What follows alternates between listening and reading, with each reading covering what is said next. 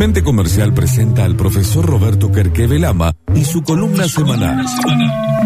Lápiz y papel en mano, blog de anotaciones en el teléfono y sobre todo, la curiosidad activa para este momento de la radio. La columna de Roberto Kerkevelama. Lo escuchamos, profesor.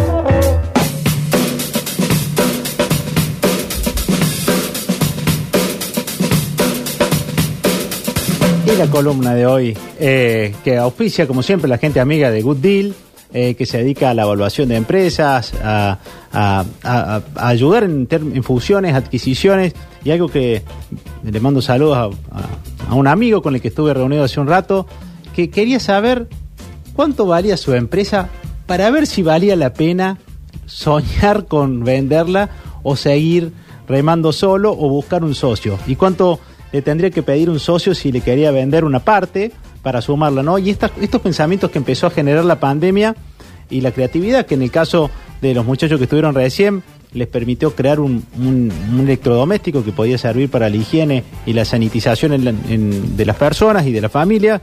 Y en el caso de eh, los colegas de recursos humanos, eh, generaron un, documento eh, que se llama Estructuras Liberadoras que tenían que ver cómo poder transitar la pospandemia y qué protocolos tenían que haber. Eran cuatro familias de consejos. Eh, los primeros los vimos la semana pasada, los que tenían que ver con la, seguridad y la salud. Luego los que tenían que ver con que cada uno es un mundo. Y ahí en cada uno de esos ramas había tres consejos. Y ahora vamos con la última tanda de consejos que tienen que ver con comunicar, comunicar, comunicar.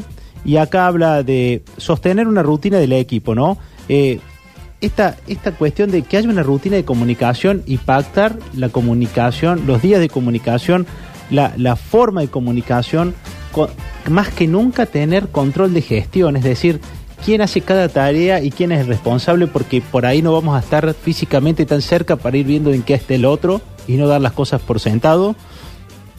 Reforzar el acompañamiento entre líderes, más que nunca eh, hace falta que los líderes estén comunicados, el de producción con el de compra, esto de que haya celdas eh, donde cada uno es un mundo, ya no hay posibilidad.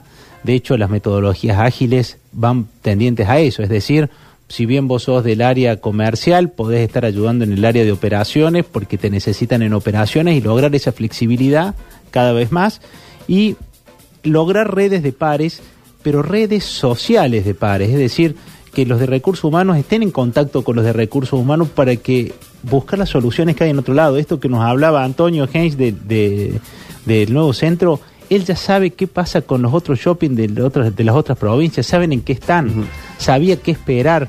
Y hoy un profesional vale mucho por lo que hace operativamente, pero también vale por la agenda que tiene.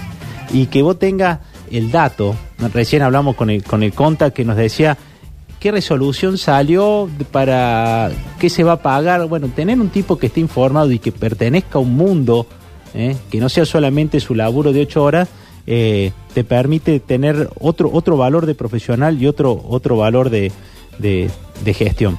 Y eh, la, última tanda de tres consejos que tiene que ver con los 12 consejos que daban para la pospandemia, esto está en todas las redes se llama Estructuras Liberadoras, lo, condujo eh, em, una profesional, Cynthia Rubinstein, y está en LinkedIn y está en varios lados porque está, está, hecho con un montón de gente de recursos humanos y de metodologías ágiles, tiene que ver con el show debe continuar.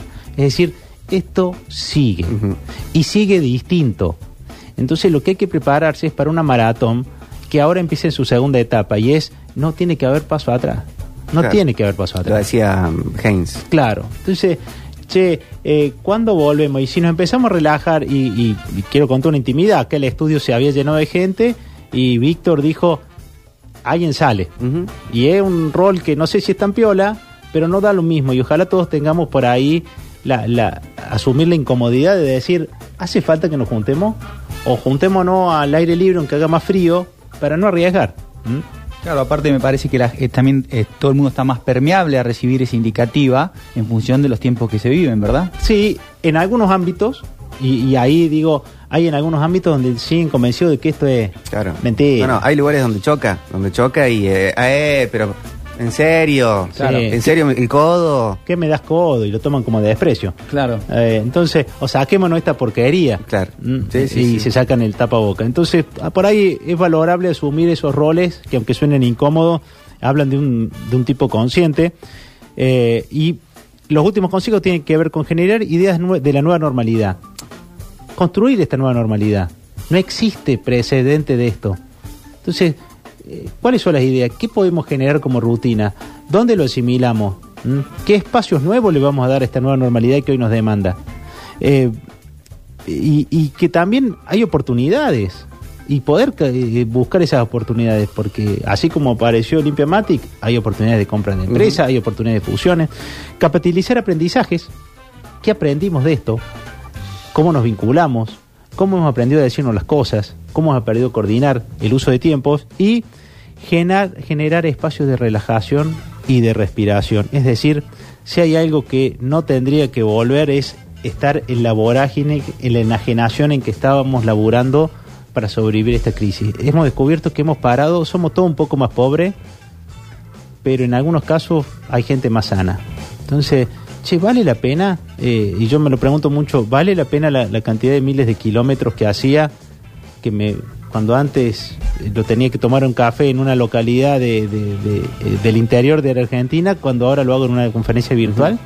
Y antes yo le ofrecía una charla virtual y me decían, "Ja".